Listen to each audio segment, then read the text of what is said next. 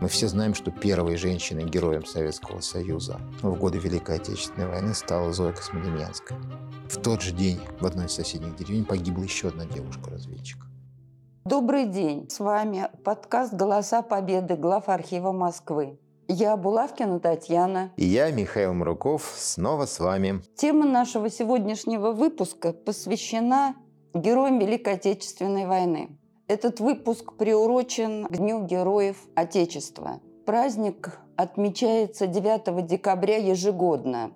9 декабря 1769 года Екатерина Великая учредила орден Святого Георгия Победоносца за особую доблесть и отвагу в бою. Этот день, вплоть до революции, был днем георгиевских кавалеров.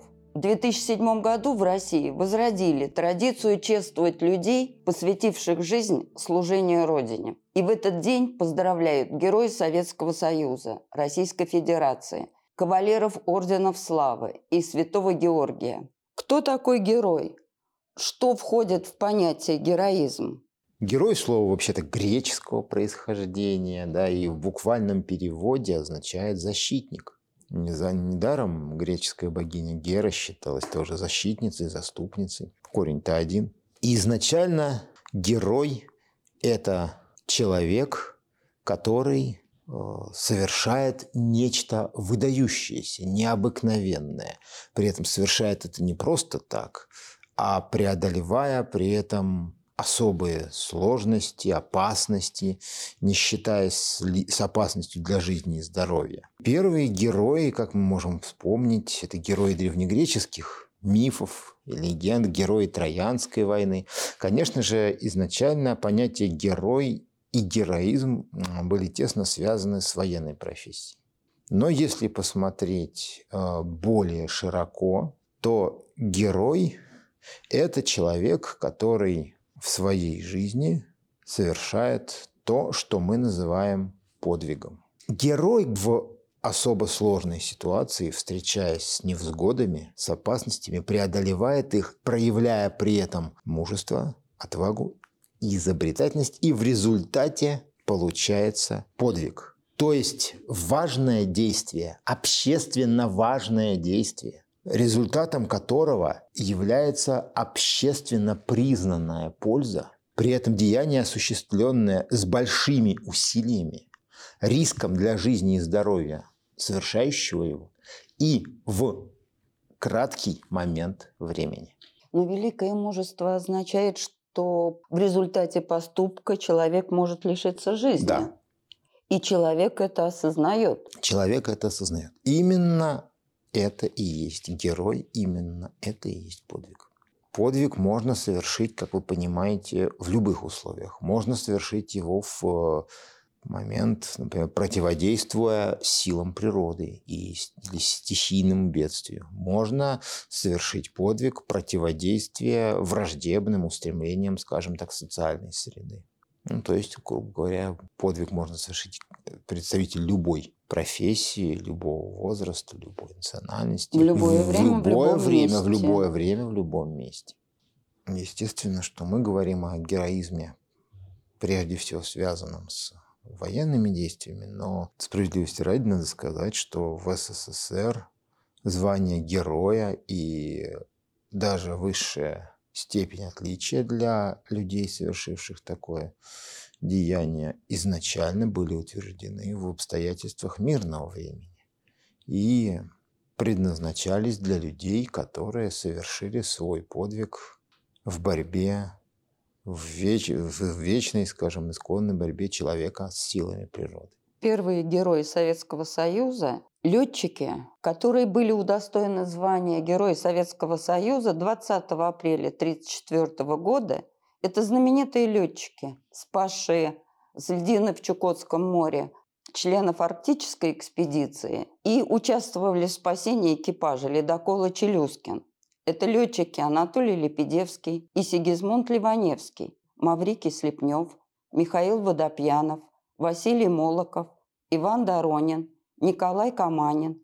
Причем они стали не просто первыми героями Советского Союза, они стали по-настоящему народными героями, потому что по их примеру тысячи юношей и девушек пошли в аэроклубы и в авиационную промышленность, чтобы помочь своей стране покорить небо. Да, 16 апреля 1934 года, когда ЦИК СССР и утвердил звание Героя Советского Союза, особенно было подчеркнуто, что это звание присваивается за личные или коллективные заслуги перед государством, связанные со совершением геройского подвига. То есть э, вот такая была мотивировка, и такое она оставалась, можно сказать, в, на протяжении всего существования этого звания.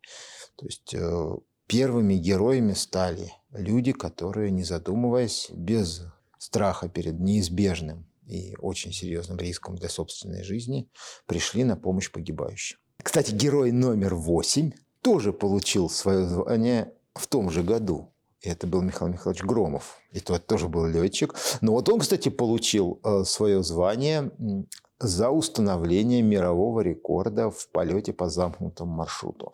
Он смог продержаться в воздухе достаточно долго, чтобы преодолеть 12 тысяч километров, практически треть экватора. И после этого, вплоть до 1936 года, у нас все герои были людьми, получившими это звание с таким образом в мирное время и за заслуги, связанные с подвигом, совершенным ну, в мирной обстановке. Эта традиция у нас и продолжалась. Ну, понятно, в СССР у нас освоение Арктики, СССР это э, ударными темпами развивается авиация, героика авиационной профессии, о которой мы как-то уже говорили.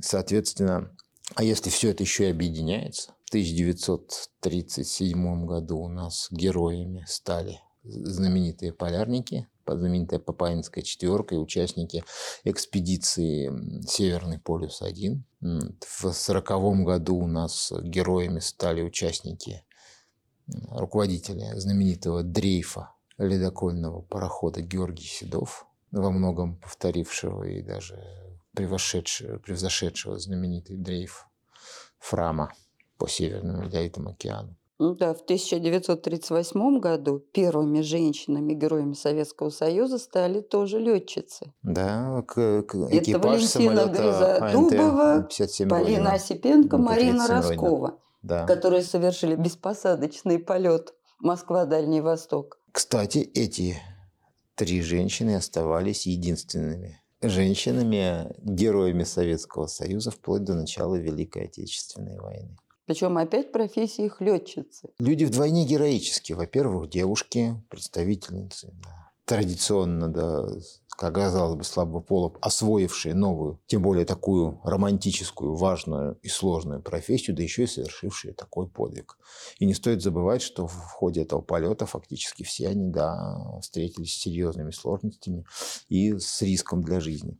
Но самое интересное, что вот пока все они все эти люди были героями Советского Союза, имели высшую степень отличия, но при этом эта высшая степень отличия не была выражена, как бы так выразиться, в металле. Ибо отдельного знака отличия героя Советского Союза до 1939 года не существовало. То есть была только грамота была грамота ЦИК СССР, или грамота Верховного Совета СССР и орден Ленина. А самой звезды не было? Само, самого знака какого-то, который бы соответствовал бы званию Героя Советского Союза, не было. Такой знак появился у нас только в августе 1939 уже года, когда по всей стране насчитывалось героев Советского Союза уже, наверное, сколько? Да, пожалуй, как бы не около 200 человек. То есть Герой Советского Союза означал орден Ленина и «Золотая звезда».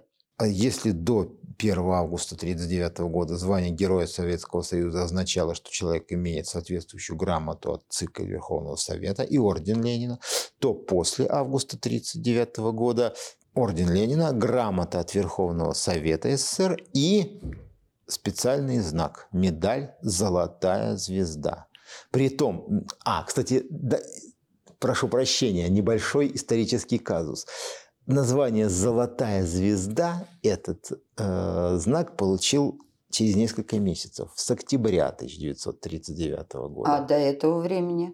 До этого времени просто знак Героя Советского Союза, при этом он э, был очень интересным. Наоборот, на его стороне было написано так, так было написано «Герой СС». То есть герой Советского Союза.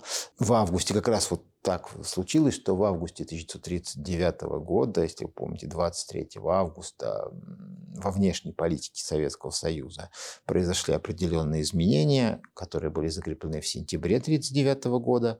СССР как бы активизировал свои связи с Германским рейхом.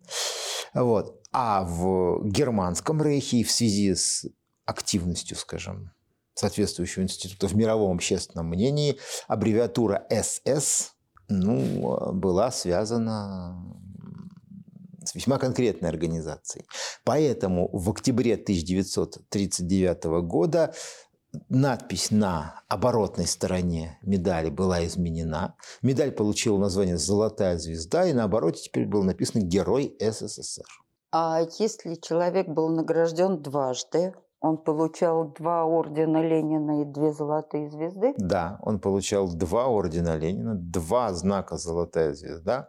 И кроме этого, получал он это в случае повторного совершения подвига не меньшего, чем тот, за который он уже был награжден э, званием героя до этого. А сколько героев Советского Союза а, было накануне войны и сколько было дважды героев Советского Союза? Давайте честно скажем, что изначально, изначально уже предусматривалась возможность награждения повторно и даже более чем повторно.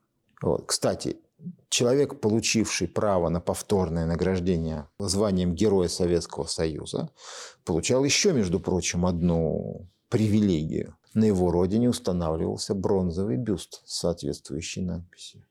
А в случае, если он получал третье звание Героя Советского Союза, бюст, его бюст, бронзовый бюст с изображением а, всех наград должен был быть установлен во Дворце Советов.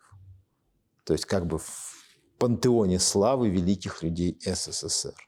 Вот изначально так предусматривалось в 1939 году при утверждении статута этой награды. То есть как тщательно продумано э, уже предусмотрели, что может быть подвиг и второй раз, и третий да, раз. Да, и второй, и третий раз. Но, в общем-то, так и случилось. Ну, как мы все знаем, с 1936 года награждение этим званием становятся достаточно массовыми в истории СССР. И то ли к сожалению, то ли к счастью, начинают больше происходить за военные заслуги.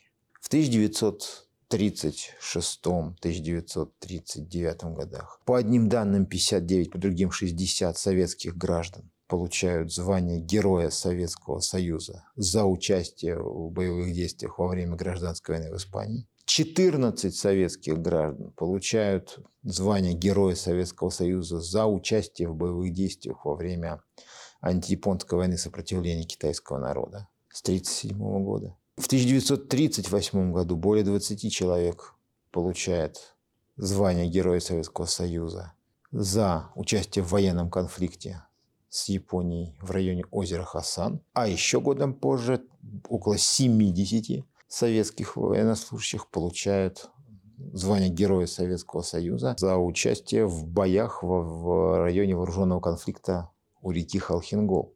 Всплеск награждений приходится на краткий период советско-финской войны. 412 человек. В итоге к 22 июня 1940 1991 года в СССР летопись награждений насчитывает 626 человек, в том числе пятеро дважды героев Советского Союза. А вы сказали, пять человек э, были награждены дважды званием Героя Советского Союза. А какой подвиг они совершили? За что они были награждены второй раз? Это были летчики. Тоже летчики? Да, это были летчики, участники боевых действий в районе в Китае, в Испании, которые потом приняли участие в борьбе в районе конфликта на реке Халхингол и в советско-финской войне. Но наибольшее количество людей было удостоено звания Героя Советского Союза за подвиги, совершенные в период Великой Отечественной войны. Это вполне естественно, потому что эта война была во всех смыслах слова невиданной, тотальной и э, войной, результатом которой были бы жизнь или смерть советского государства, совет, народов Советского Союза. Поэтому и уровень ожесточенности боевых действий, и уровень самоотверженности их участников, конечно же, был невиданным доселе, что и отражает сухая статистика. Мы знаем, что за период существования Советского Союза, ну, звание Героя Советского Союза было удостоено 12 777 человек. Да? Но более 11 тысяч человек получило это звание за 4 военных года, за подвиги, совершенные в период Великой Отечественной войны. То есть давайте посчитаем, ну, будем считать из 13 тысяч за всю историю существования звания, из них более 11 тысяч, то есть это более 80% это за подвиги, совершенные в Великую Отечественную войну. А сколько человек дважды получили звание Героя Советского Союза? Дважды героев за подвиги в Великую Отечественную войну был, этого звания было дважды удостоено 108 человек. Всего, кстати, за все время существования звания Героя Советского Союза 154. Появлялись дважды герои Советского Союза и после Великой Отечественной войны. Но это были люди в основном одной весьма конкретной профессии. Летчики. Не совсем. Летчики-космонавты, поскольку именно каждый космический полет означал для, для их участников присвоение звания Героя Советского Союза. А были те, кто получил звание Героя Советского Союза трижды? Были. У нас э, в нашей истории известны целых три таких случая. Как раз двое из награжденных получили большую часть своих званий как раз за период Великой Отечественной войны. Это прежде всего наши знаменитые прославленные асы номер один и номер два, ну, по другим данным, номер три, но это так бывает. Это, соответственно, кожедуб и покрышки. И еще один заслуженный во всех отношениях товарищ, который, правда, получил все свои звания Героя Советского Союза за послевоенный период, но в том числе и за выдающиеся заслуги перед государством и в период Великой Отечественной войны тоже. Это прославленный во всех песнях и анекдотах маршал Советского Союза Семен Михайлович Буденный. Но и он, можно сказать, не являл собой вершины в этой пирамиде награжденных, ибо, как известно, имели место и два случая, когда люди были награждены званием Героя Советского Союза четырежды. Вот. Это маршал Советского Союза и министр обороны СССР Георгий Константин Жуков и генеральный секретарь Коммунистической партии Советского Союза Леонид Ильич Брежнев, который, кстати, помимо того всего прочего, был еще героем социалистического труда. То есть звезд у него было вообще пять. Война – это не только дело молодых, конечно же, вот, хотя это их дело в первую очередь, самому юному из героев Советского Союза на момент его гибели было 14 лет. Самому пожилому было, было более 70. Вот. И многие из героев Советского Союза были людьми самых разных возрастов. Вот. Но это еще и война, это все-таки дело в значительной степени гендерно определенное. Речь все-таки в первую очередь мужское. Но тем не менее, характер той войны был таков, что среди героев Советского Союза, получивших это звание за войну, 90 человек – это женщины. И при том, самое, наверное, жутковатое в этой, в этой статистике, то, что 49 из них получили это звание посмертно. То И есть основная профессия половины... этих женщин была летчицы? Примерно поровну, да. Летчики и э, представители сухопутных войск. Прежде всего снайперы и санинструкторы. Три основных категории. Притом, кстати, к числу тех, кто получил, тех женщин, которые получили свое звание посмертно, относилась единственная женщина, не гражданин СССР. А кто это? Это была польская э, санинструктор Анжела Гживонь, которая получила свое звание посмертно за подвиг, совершенный 11 ноября 1943 года. Она спасая, спасала раненых, погибла сама. А сколько раненых э, выносили санинструкторы, которые получили звание Героя Советского Союза? По-разному. Понимаете, все дело в том, что в отличие от других, наверное, орденов СССР, статут э, звания великого, звания Героя Советского Союза не предусматривал какой-то конкретной статистики. Эту статистики заслуг, которые автоматически позволяла бы их совершителю, да, на это звание претендовать. Понятие героического подвига, оно всегда было индивидуальным и определялось людьми немного индивидуально. Поэтому, конечно же, очень сложно сказать, кто и за что, ну, скажем, получал по формальному признаку. Чаще всего герой Советского Союза – это, конечно же, признание абс- абсолютное, однозначное, общественное, государственное признание заслуг человека. Потому что заслуги человека признавались настолько не, неординарными, да, что он признавался однозначно достойным. Звание Героя Советского Союза. А разве у летчиков не было количества самолетов, которые сбивали конкретно количество? Авиация СССР была представлена не только истребительной авиацией, то есть теми, кто уничтожал, воз... чьей задачей было уничтожение в воздушных боях самолетов противника, но и бомбардировочной, штурмовой, разведывательной, военно-транспортной авиацией. А их как э, награждать за их дела? Ну, многие из них за годы войны не сбили ни одного вражеского самолета, но, тем не менее, получили свои золотые звезды и, по общему мнению, более чем заслуженно. Да, у истребителей есть определенный ну, потолок, скажем так. Если ты сбиваешь лично 5 и более самолетов, ну, с, с высокой долей вероятности ты получаешь звание Героя Советского Союза. Потому что здесь существовало старое доброе звание аса которое, конечно, было неофициальным, но тем не менее по установившемуся в российской советской авиации традиции было четко связано с э, пилотом, сбившим пять самолетов противника. пять и более. Вот. Ну, можно было семь и более, но семь это уже однозначно. А вот у летчиков-бомбардировщиков они, должны, они воевали совершенно в других условиях, и при том ни в чуть не менее жутких, я бы даже сказал. Мы, когда э, разговаривали об особенностях профессии летчика и о боевых действиях советской авиации, приводили воспоминания советских летчиков, воевавших в бомбардировочной авиации. Помните эти многочасовые полеты в невероятно сложных условиях, на предельно малых высотах, на одном моторе с поврежденными приборами, периодически отбивая атаки, атаки истребительной авиации под огнем зенитной артиллерии днем, ночью. То есть это совершенно другая летная профессия. Истребитель живет боем. Его небесный путь длится 45 минут. Бомбардировщик может пробыть в воздухе большую часть суток. И при этом уровень стресса у него будет не меньше.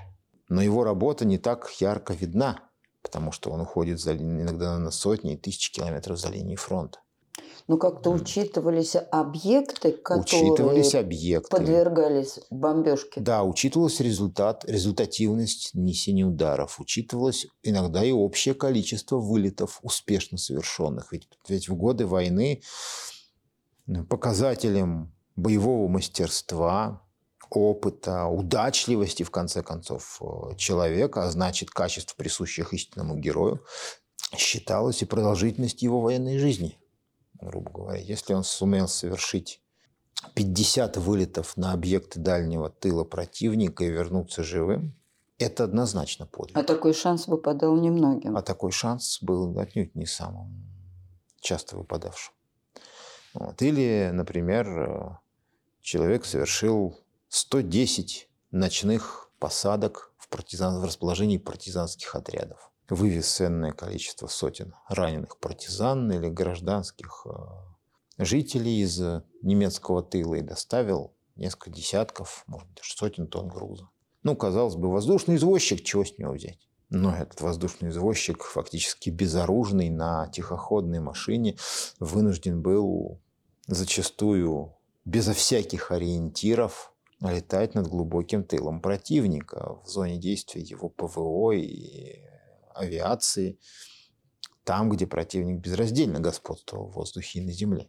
И, знаете, выполнение задач такого плана тоже, конечно же, совершенно уникальный показатель. Поэтому во многом звание Героя Советского Союза присваивалось, ну, скажем так, не, не, не просто и не только за какой-то конкретный один бой, за какое-то какое, за какое-то деяние, но часто по совокупности а, боевых, боевых действий или по результатам, наверное, это такая добрая старая традиция военная, когда фактически сослуживцы и командиры данного человека единодушно оценивали его деяние как достойное присвоение звания Героя Советского Союза. Во многом это было мерилом его значимости, его боевой работы, его деяний, его подвигов для его боевых товарищей. Ну, получается, что все-таки большее количество героев Советского Союза – это летчики, а танкисты, моряки,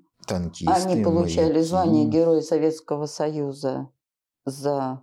Понимаете, за люди получали звание Героя Советского Союза я уже еще раз хотел бы это подчеркнуть, за самые разные дела. И зависело это очень часто от самых разных факторов. Ну, прежде всего, за совершенное в одном конкретном бою человек мог получить Героя Советского Союза.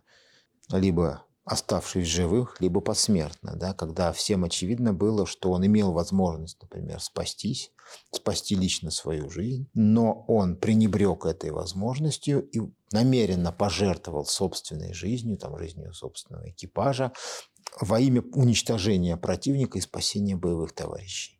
Когда экипаж остается в подбитом танке и продолжает вести из эм, орудия или пулеметов огонь по противнику, невзирая на пожар на борту, там, на повреждения. Это, здесь, здесь ситуация практически однозначная. Да?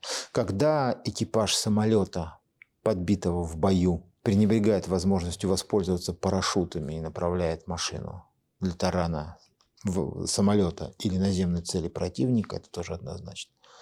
Это добровольное, сознательное принесение себя в жертву ради уничтожения противника, ради спасения своих товарищей, ради выполнения боевой задачи. То есть это деяние однозначное, да? Но... А у моряков? У моряков то же самое. Если человек закрывает телом пробоину, тушит, э, будучи раненым или обожженным, пытается потушить пожар, например, боеприпасов в артиллерийском погребе или там на площадке, где находились кормовые бомбосбрасыватели и так далее. То есть там, куда он не обязан немедленно обязательно бежать и это делать, потому что он физически... И угроза жизни существует. И при этом существует непосредственная угроза его жизни. Но тем не менее, если человек это делает, понятно. Если он продолжает вести огонь, будучи тяжело раненым, если он продолжает оставаться на боевом посту, будучи ну, тяжело раненым или, скажем так, там, пострадав каким-то иным способом. Да? Если экипаж корабля, подводной лодки, боевого катера продолжает выполнение задачи, несмотря на то, что по техническим условиям, по своим физическим кондициям, он должен прервать выполнение боевой задачи и вернуться на базу, чтобы выжить. Но это однозначно, тоже, опять же, однозначное принесение, сознательное принесение своей жизни в жертву выполнению боевой, боевой задачи, в жертву там, необходимости воинского выполнения долга. воинского долга. При этом и совершенно другая ситуация, например, или когда перед нами представители определенных воинских профессий, ну, например, работники войскового тыла, ну, например, шофер, который доставляет боеприпасы или там медикаменты или продовольствие на передовую. Или, например, э, понтонер – который наводит переправу. Они оба находятся в зоне действия дальнобойных средств поражения противника, да, авиации, артиллерии. Но эти люди военные или мирные? Военные, жители? они тоже военные. Они надели военную форму, но, как правило, это, кстати, на войсковом тылу и в таких вспомогательных, вспомогательных должностях, в инженерных войсках, в технических войсках, в тыловых, вот находилось очень много людей, ограниченно годных к несению воинской службы. То есть и более старших возрастов, и с ограничениями по здоровью. То есть, казалось бы, людей, которые, ну, скажем так, по складу своего характера и по состоянию своего здоровья уже менее расположены к риску а по, по характеру выполняемой службы работы также имеющие мало возможностей с таким риском для жизни встретиться и при том совершить нечто, что, казалось бы, должно быть расценено как подвиг. Да? Но тем не менее, когда мы читаем в наградных листах, а это поданный случай, и желающие из наших э, уважаемых слушателей смогут если обратятся в главархив Москвы, ознакомиться с этими документами. Если, например, известно, что понтонер восемь раз под огнем противника восстанавливает переправу, чинит поврежденный катер и на нем извините, помогает переправляться через водную преграду своим товарищам. Причем я так понимаю, раненых. что под огнем противника. Разумеется, под огнем противника, и при этом сам он вполне мог бы не заниматься этим занятием, потому что по характеру своей воинской профессии он не обязан, например, управлять этим катером или чинить его, или там командовать переправой. Но тем не менее он берет на себя определенные функции, он добровольно соглашается с тем, что в эту, с принятием на себя новых этих обязательств он может погибнуть гораздо, с гораздо большей вероятностью. Но тем не менее он осознанно идет на это ради помощи своим товарищам, ради того, чтобы облегчить их воинский труд, спасти его жизнь там, помочь, помочь, вы, помочь решить боевую задачу. То есть задачу. он осознанно подвергает он жизнь свою он опасности во имя спасения. Осознанно идет на риск. И в этих случаях он тоже достоин звания Героя Советского Союза, и это звание ему присваивалось.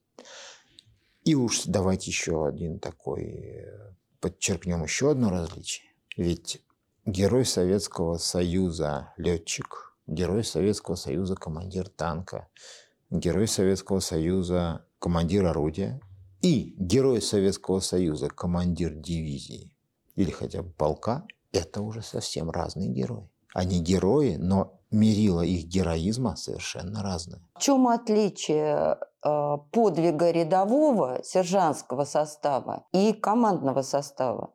Есть отличие? Есть. И значительное.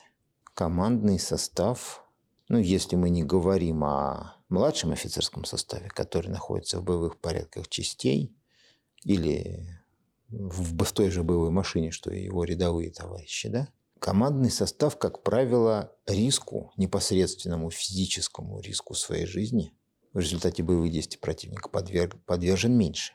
Ну, ну потому что сложно его... представить, что командующий участвует а, непосредственно в атаке, сбивает самолет. Тем не менее, таких случаев очень много. Но мы прекрасно знаем, что даже, например, Климент Ефремович Ворошилов участвовал в организации контратак под Ленинградом летом 1941 года. Сам лично? Лично. Вот. Мы знаем, что прославленный командир советской бомбардировочной авиации генерал Полбин лично участвовал в боевых вылетах. Он и погиб, не вернувшись из боевого вылета уже в Германии.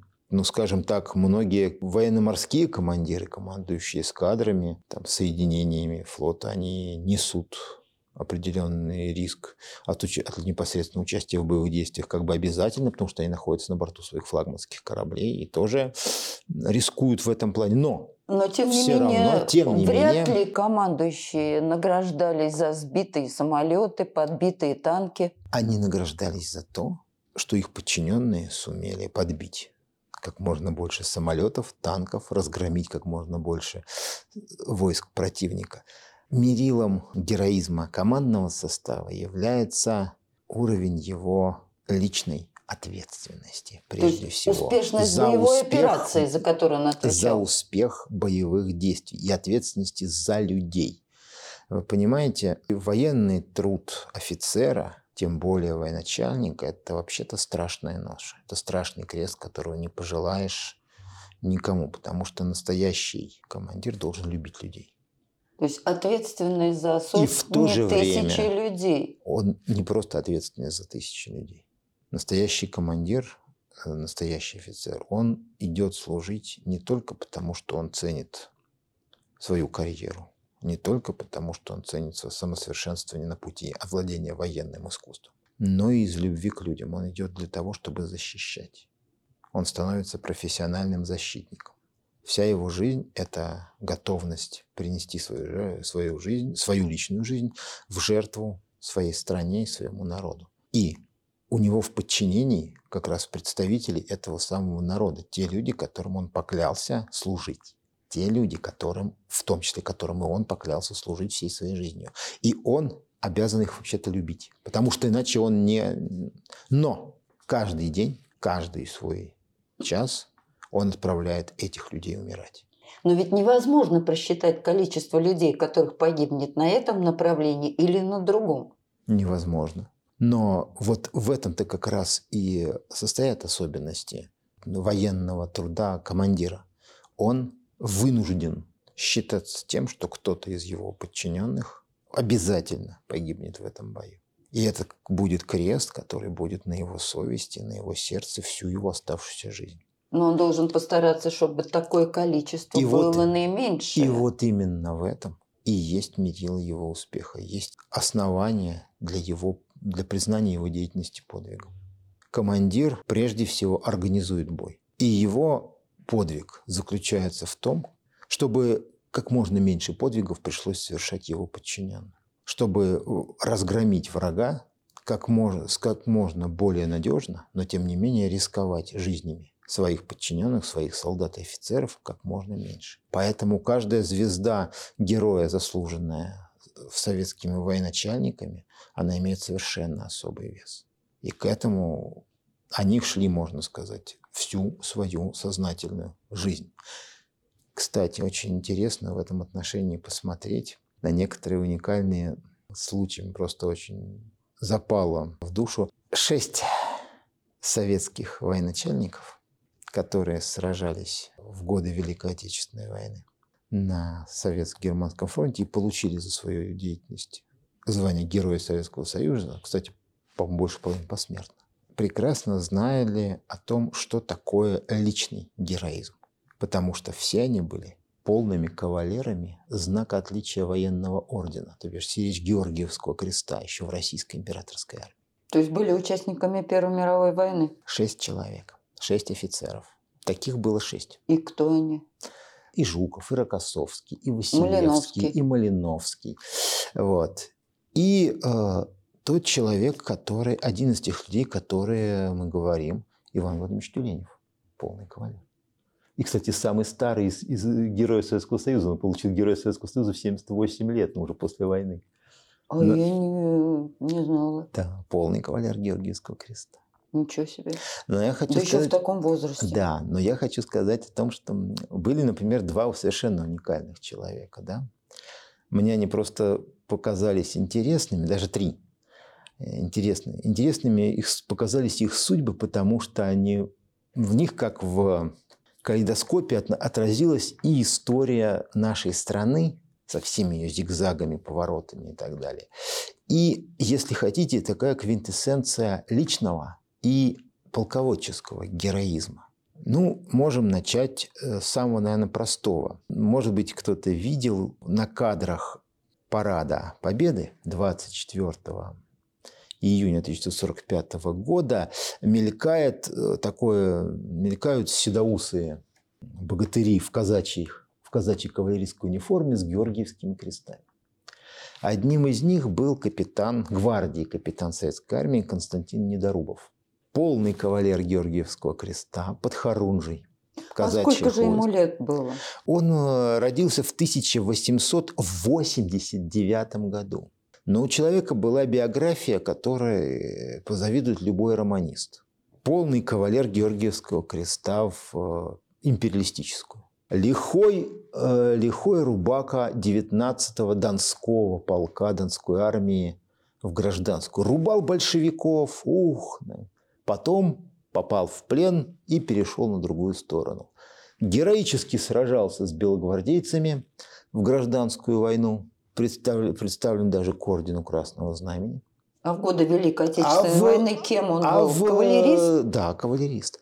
А в 30-е годы, будучи председателем сельского совета в начале 30-х годов, по закону от 7 августа 1932 года получил 10 лет ИТЛ.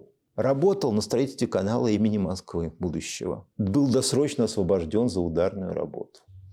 То есть человек успел к своим там, 52 годам повидать все. И он был таки. призван в армию в этом возрасте? Он не, призван, он не был призван в армию. Он пошел добровольцем. И из своих родственников, соседей и друзей сформировал добровольческий кавалерийский эскадрон, в котором воевал вместе с сыном. Известен благодаря так называемой Кущевской атаке. В 1942 году во время боев за станицу Кущевская его эскадрон в конном строю вырубил немецкий батальон. Ну, я не очень понимаю, как на конях можно было э, вырубить автоматчиков, Угу. Я уже не говорю про танки. Немцы тоже обалдели. В этом бою, кстати, сын Недорубов был тяжело ранен, его считали даже погибшим. Но он, он выжил и в итоге потом вернулся в строй. То есть поэтому от э, неожиданности ему удалось победить он, в, в том, этом бою? В том но... бою он лично зарубил 70 солдат и офицеров противника. Лично. А у них были автоматы? Были. У них были автоматы, и винтовки, и пулеметы, и минометы находили. Были. Знаете, немецкий батальон, ну, если более 200 трупов было подобрано только потом на поле боя, это же две полных роты. Так ведь лошадь могли, она могли, же такая большая. Могли. Вот. В итоге э, в 1943 году Недорубов был тяжело ранен, был комиссован. Он, но тем не менее, в 1945 году ему была дана честь он получил право участвовать в Параде Победы. И более того, он после этого был на приеме у Сталина. Вот. Он имел 11 боевых ранений.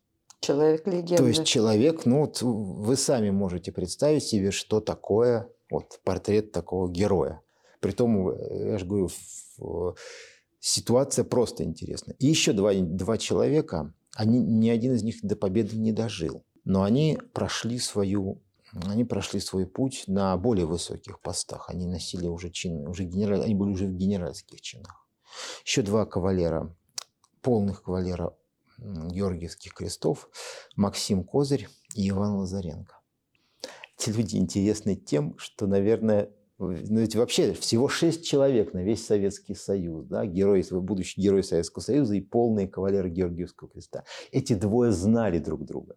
И мало того, служили на одно, служили в одном и том же месте. Нет, кавалеры Георгиевского а креста вот. – это значит участие в Первой мировой войне. Мало того, это полные кавалеры Георгиевского креста, то есть те, кто имели четыре все четыре степени солдатского так, а сколько же им креста. было на начало Великой Отечественной войны? Ну, они ради... должны были Но воевать. они были офицерами, поэтому они могли воевать. у людей были потрясающие биографии. Война их застала в, в Бресте, в, Брест, в Брестской крепости. Иван Лазаренко командовал 42-й пехотной дивизией, а Максим Козырь был его заместителем. При этом, честно говоря, оба они успели повоевать и в гражданскую. Оба они кавалеры высшей награды, тогда еще Советской Республики Ордена Красного Знамени за боевые действия в гражданской войне. Кстати, оба сдали в свое время э, свои георгиевские кресты в фонд помощи голодающим по Волжье.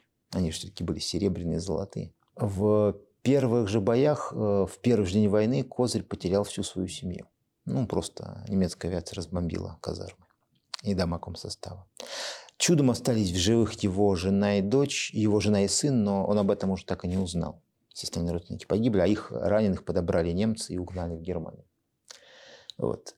Он был в итоге избран временным командующим войсками 4-й армии, оказавшимися в окружении и сумел вывести эти войска из окружения. Я думаю, что, может быть, нашим слушателям, тем, кто увлекается военной историей, название «Четвертая армия» 1941 скажут очень много. Эта армия находилась на направлении главного удара второй танковой группы Гудериана, на направлении главного удара группы армии «Центр». А количество ее, людей, которых ее, команд, ее командующий генерал Коробков был расстрелян за неудачные действия. Армия была отброшена в первые же дни войны на 60 с лишним километров от границы. Но значительная часть войск, оказавшаяся в районе Брестской крепости, оказалась в окружении. И вот этих несколько тысяч человек генерал, полк, тогда еще полковник Козырь, вывел из окружения. Ему сильно повезло, он вывел их из окружения только для того, чтобы получить новую дивизию, с которой угодит в котел под Киевом в сентябре 1941 года. И в октябре 1941 года он выведет ее из окружения к своим. То есть у него уже был опыт выведения людей. После из чего, котла. после чего он станет одним из э, участников обороны Москвы. Он, кстати, он, кстати, кавалер медали за оборону Москвы. Вот. Он погибнет 23 апреля 1945 года в Чехии. Его командир, бывший командир его 42-й дивизии Лазаренко, сильно пострадает. Его арестовали вместе с генералом Павловым, судили, приговорили, но по ходатайству того же Рокоссовского и остальных он получил право продолжать войну. Он стал генерал-майором и получил посмертно своего героя. Генерал-майор Лазаренко погиб в боях под Могилевом. В Могилеве ему поставлен памятник. Вот. Но самое интересное, что эти два человека, они продолжили свою жизнь благодаря Константину Симонову. Почему? Именно, именно генерал-майор Козырь стал прототипом генерала Кузьмича из романа «Живые и мертвые». Именно об этом, кстати, Симонов и вспоминает. Он беседовал с э, Козырем, когда находился в его войсках, и вспоминая о том, его как человека потрясающего природного ума, обаяния, вот умение общаться с людьми, понимать людей, понимать солдата. Мое впечатление было такое, что я, говорит, потом не мог не написать о нем и не вывести из него одного из героев своего романа. Кстати, действительно окопный генерал, который, говорит, не вылезал с передовых, которого невероятно любили солдаты именно за то, что он их щадил. И за то, что он выполнял все боевые задачи с минимальными потерями. При том, что он тоже был семь раз ранен за свою жизнь. Трижды в империалистическую, дважды в гражданскую, дважды в отечественную. Вот типичные случаи вроде бы полководцев, военачальников, тоже героев Советского Союза. Но они получали героя за то, чтобы как можно больше их солдат никогда героями, особенно посмертно, не стали. Чтобы как можно больше их солдат вернулись домой. За успешность э, боевой операции и минимум боевых потерь. Да, это так. А только ли военные награждались э, званием Героя Советского Союза, а к мирным профессиям это не имело отношения? Имела. Почему же не имела? Давайте не забывать, что, во-первых, многие из первых героев Советского Союза, до военных еще, они были людьми совершенно мирных профессий, не имевшими воинских званий, да. До Но и- войны, да, а во время Но и во время, вой- но и во время войны? войны давайте вспомним о том, что героями Советского Союза очень часто многие из тех, кто был удостоен этого звания, и даже тех, кто был удостоен этого звания посмертно, в жизни своей никакого воинского звания не имели, военной формы не носили. Но они участвовали в боевых действиях? Они участвовали в боевых действиях, как правило. Как-то так или иначе они столкнулись с боевыми действиями, погибли в бою с врагом. Но они э, при этом То есть силы обстоятельств оказались... силы обстоятельств оказались, да, вынужденными принять бы участие в вооруженной борьбе. Ну, один из, наверное, так, самый старый герой Советского Союза на момент гибели, да, Матвей Кузьмин. Кстати, погибший в период битвы за, битвы за Москву. Сколько лет ему было? Ему было больше, больше 70 лет. Повторивший подвиг Ивана Сусанина. Завел немецкий отряд в непроходимую местность. А как же немцы могли довериться? А как поляки доверились Ивану Сусанину? Ну, я думаю, вполне естественное. Ну, то есть Необходимость других проводников не времени. было. Да. Или, например, э, те же самые пионеры-герои, кстати. Ведь никто из них, э, за редким исключением, в рядах регулярной Красной Армии не воевал. Но дети-герои – это вообще э, особый разговор. Ну как можно быть героем в 12, 14, 16 лет? Это же еще неосознанные поступки. Неосознанные ли? Тем не менее, мы знаем, что самому младшему из пионеров-героев, имеющих звание Героя Советского Союза, Вале Котику на момент гибели было 14 лет. И Марату Козею тоже. По нашему времени это восьмой класс.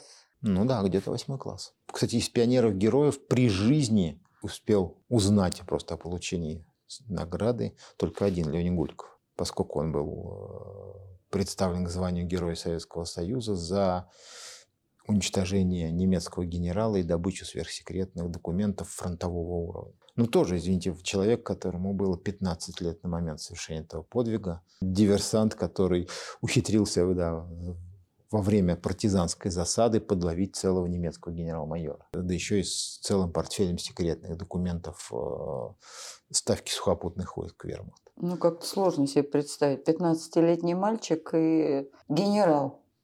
Тем не менее, поэтому еще раз хотел бы напомнить, что та война была отечественной.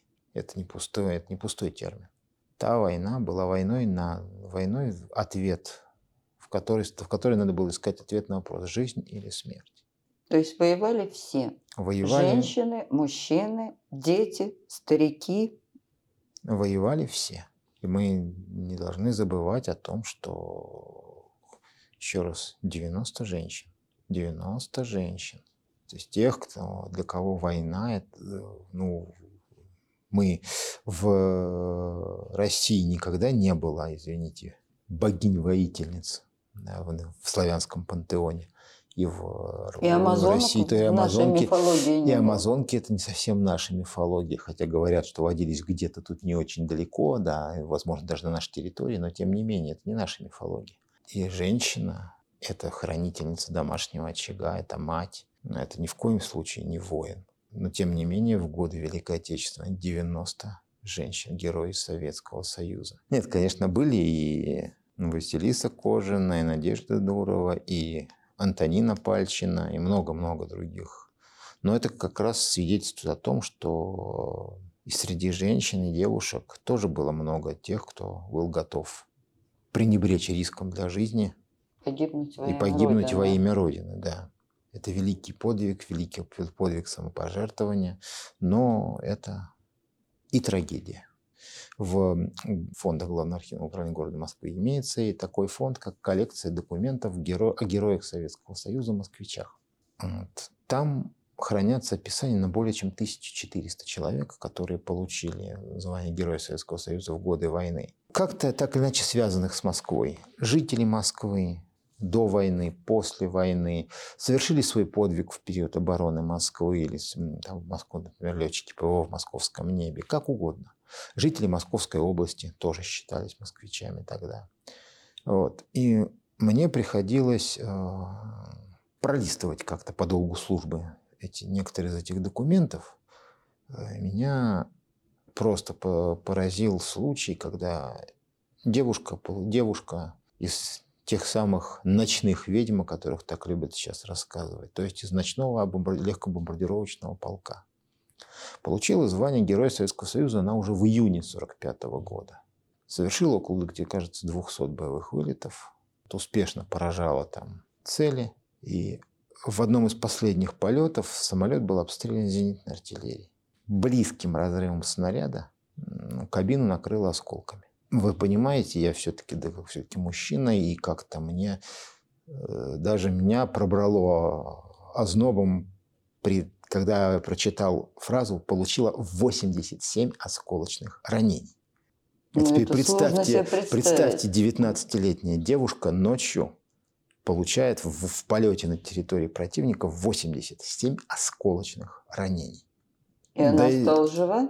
Она смогла, да, выполнила задачу, довела самолет до своих. Сложно как-то э, вообще говорить об этом даже сейчас, вот, но тем не менее, и тем не менее она получила Героя Советского Союза не за, не за то, что вернулась живой из этого полета, хотя это однозначно невиданное. Что она смогла выжить. Да, что она смогла выжить. Но она в итоге получила э, Героя Советского Союза уже после войны. Как одна, как из, одна из многих десятков своих боевых товарищей. Вот, просто как простой ночной бомбардировщик, который внес свой вклад. А сколько людей не получило звание героя? Да, раз мы заговорили об этом фонде коллекции героев, документов Героев Советского Союза москвичей, хотелось бы сказать, что значительная часть материалов этого фонда уже введена глав архивом в научный оборот, скажем так. Они выложены на страницах сайта музея. Москва с заботой об истории, и значительная часть этих документов выкладывалась в свое время глав архивом в различные разделы Московской электронной школы. Так что э, все желающие могут найти их либо там, либо там. И посмотреть подлинные документы героев Советского Союза, так или иначе связанных с нашей столицей. Михаил, а среди героев Советского Союза есть иностранные граждане? Есть. Правда, их не так много. 13 человек. Ну, это, наверное, в первую очередь летчики Нормандия Неман? Да, 4 человека. Но это и остальные, это прежде всего военнослужащие польских и чехословацких частей, воевавших в составе в оперативном подчинении Красной Армии. Как я уже говорил, единственная женщина среди этих героев Советского Союза, сан-инструктор. Это ноябрь 43 года, она сан-инструктор польского, войска польского. А первый иностранец-герой Советского Союза, получивший тоже посмертно, заметьте, свое звание в апреле 43 года. Это поручник Чехословацкого корпуса Атакар Ярош, погибший в апреле 43 года в боях под Соколово. Среди и отнюдь не только летчики, да, и пехотинцы, и танкисты, и даже, можно сказать, партизан. Притом этот партизан интересен еще и тем, что это, наверное, был совершенно уникальный случай, потому что этого партизана звали... Нет, партизаны, конечно, называли его между собой Иван Ивановичем, но на самом-то деле его звали Фриц Шменкель, и это был немец. А как он попал к партизанам? Обычный немецкий паренек, это отца которого, отец которого был одним из тех коммунистов, которые погибли в 30-е годы в, в немецких застенках. Попал в вермахт, а оттуда после начала восточной кампании постарался как можно скорее перебраться на другую сторону фронта. Ну, немцы Попал к партизанам. У нас не особенно доверяли, как же он заслужил. Ну, среди немцев... Право э, находиться среди партизан. Ну, даже среди советских генералов были немцы. Так что уж чего там говорить. Ну и, а почему, да, вроде бы, конечно, много кому могли не доверять в годы войны, но доверяли же, доверили же бывшему заключенному Недорубову цельный добровольческий эскадрон, да еще и герой Советского Союза. Получил же своего героя Советского Союза бывший заключенный Александр Матросов. Те безвестные ребята, те же самые зеки и труд-колонисты, которые спасли от немецких и финских солдат огромные, целые несколько десятков вагонов дефицитных э, станков и инвалютных товаров где-то в Карелии. Они были вообще, извините, они были преступниками по советским законам. Но тем не менее это не помешало им совершить их подвиг. И потом, насколько известно, все они в качестве единственной награды за свой, за то, что они совершили, а они, в общем-то, спасли грузов на целый военный завод. Единственная, есть... единственная награда, которую они, которую они запросили, это пойти на фронт. Ну, то есть и Родина это... дала им возможность искупить и свое Родина, И Родина, Родина, Родина дала им возможность э, опять вернуться в число честных советских граждан. Они, кстати, все воспользовались. Герои были всякие. Героев было много. Даже очень много. В той войне легче сказать, кто не был героем. И далеко не все героические подвиги были отмечены званием Героя Советского Союза вовремя. Ну, достаточно сказать, что, кстати, например, самая результативный летчик АС женщина Второй мировой войны посмертно получила свое давно заслуженное геройское звание только в 1990 году. И кто это была? Лидия Литвяк. Почему она была награждена через столько много лет? 1 августа 1943 года она не вернулась из боевого вылета. Там вообще, надо сказать, эти девушки-летчицы, которые воевали в этом истребительном авиаполку, погибли почти все. За меньше, по-моему, за месяц, что ли, даже меньше, чем за месяц до гибели Литвяк погибла ее подруга Екатерина Буданова. А 1 августа 43-го, как говорится, угасла и белая лилия Сталинграда. Ты был ее позывной. И на ее самолете был же изображен цветок белой лилии. А почему столько лет потребовалось? А потому что остатки самолета и остатки летчицы нашли только в 1979 году. А район гибели был более-менее хорошо известен, но никто там особо не изучил. Не было времени, не было возможности. Нашли только в 1979 году. И только в 1990 заслуженная награда нашла героиню. То, что награда была заслужена, это более чем точно, потому что ну, по советским данным, 11 сбитых лично, плюс аэростат. Награждение за подвиги, совершенные в... Даже после того, как с карты исчез Советский Союз, продолжалось еще награждение тех, кто совершил свой подвиг в годы Великой Отечественной войны, зачастую посмертно. Ну, например, мы все знаем, что первой женщиной-героем Советского Союза в годы Великой Отечественной войны стала Зоя Космодемьянская. Но мы многие узнали слишком поздно то, что в тот же день, что и Зоя Космодемьянская, в соседней буквально деревне, в одной из соседних деревень погибла еще одна девушка-разведчик, Вера Волошина, совершившая, совершившая фактически тот же подвиг, что и Зоя Космодемьянская. Вот. Но обстоятельства этого, выяснения обстоятельств ее подвига заняло слишком долго времени. Поэтому она за подвиг, совершенный в, год, в 1941 году, получила уже звание Героя России. Герой, а не Герой Советского Союза. В 1943 году был утвержден Орден Славы трех степеней. Но он имел свою специфику. Это Фактически, для рядового состава Орден Славы? Этим орденом награждались лица рядового, сержантского и старшинского состава. Плюс в, отдельно говорилось, что в авиации могут награждаться младшие лейтенанты. Ну, то есть ну, в основном для рядового состава. Ну да, или для рядового и малоопытного состава. Ну, вспомните э, известный фильм «В бой идут одни старики». Не сегодня, завтра война кончится. Как узнают Лифтваффе про наше пополнение, немцы про наше пополнение, разбежится Лифтваффе кто куда.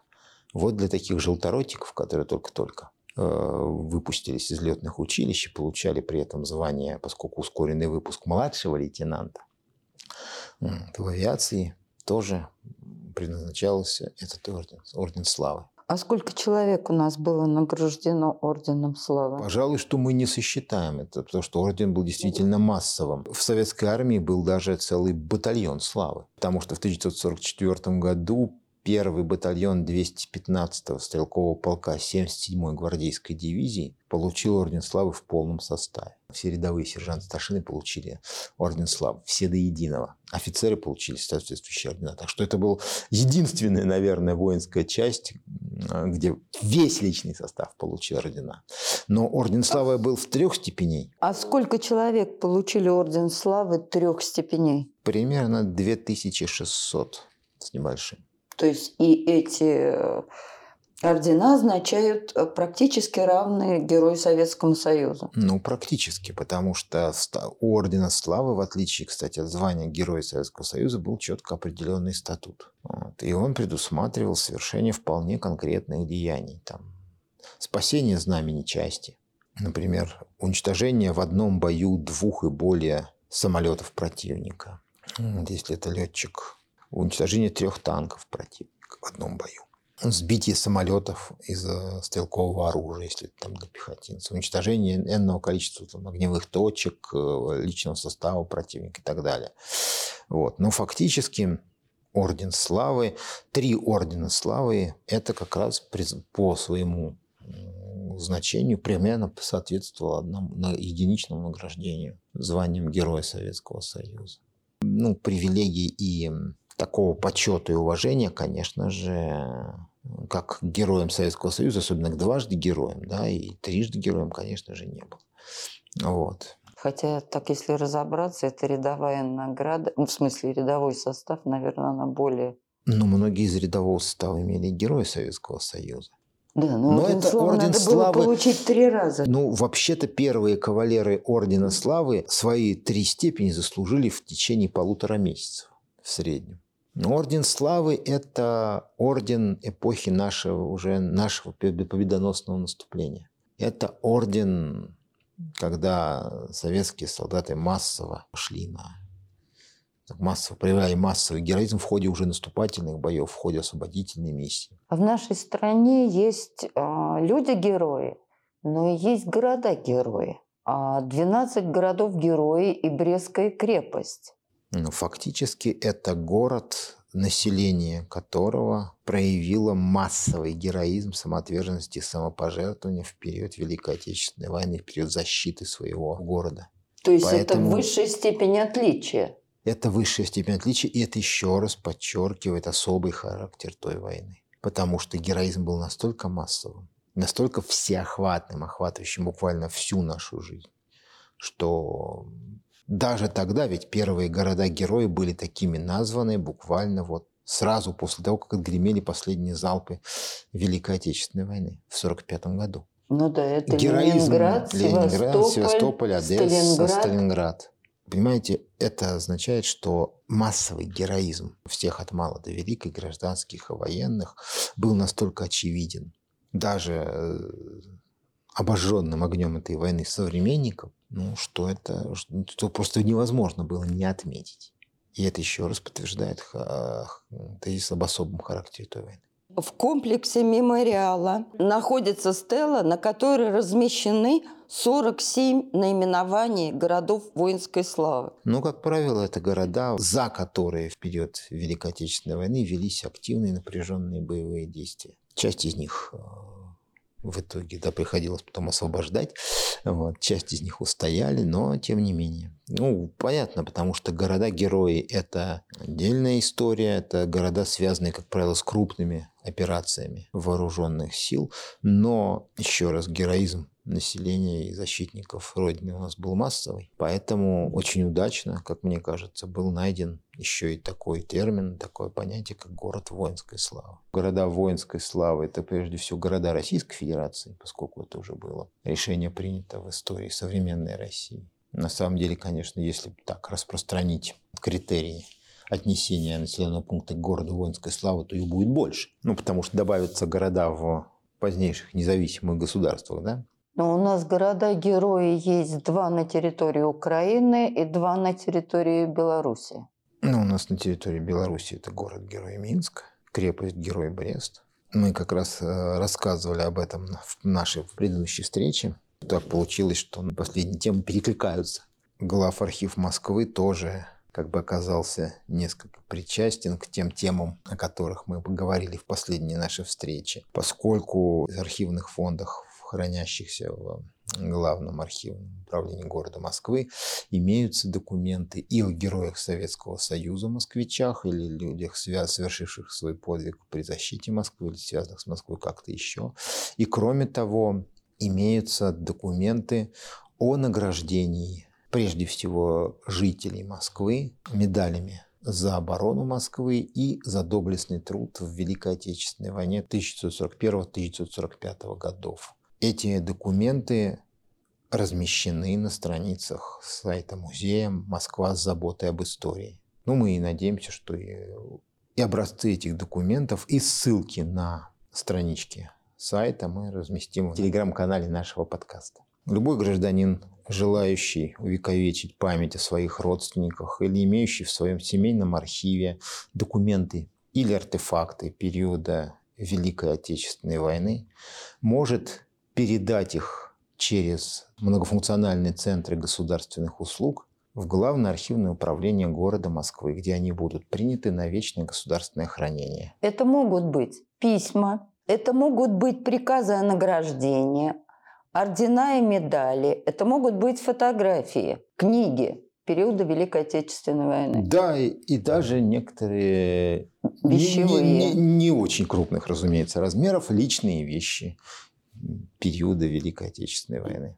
Сегодня мы говорили о героях Великой Отечественной войны, прежде всего о тех, кто был удостоен высшей степени отличия, а именно звания Героя Советского Союза. Но мы в процессе разговора упомянули и полных кавалеров Ордена Славы, а следовательно, было бы справедливо обратиться вообще к истории наградной системы Советского Союза и к истории орденов и медалей Советского Союза, особенно тех, которые были учреждены в период Великой Отечественной войны, были посвящены событиям Великой Отечественной войны или которыми массово награждались участники боевых действий и Трудового фронта. Так что, наверное, этот комплекс вопросов, то есть награды периода Великой Отечественной войны, и станет темой нашей следующей встречи. С вами были Татьяна Булавкина. И Михаил Маруков. Оставайтесь с нами, слушайте подкаст «Голоса Победы».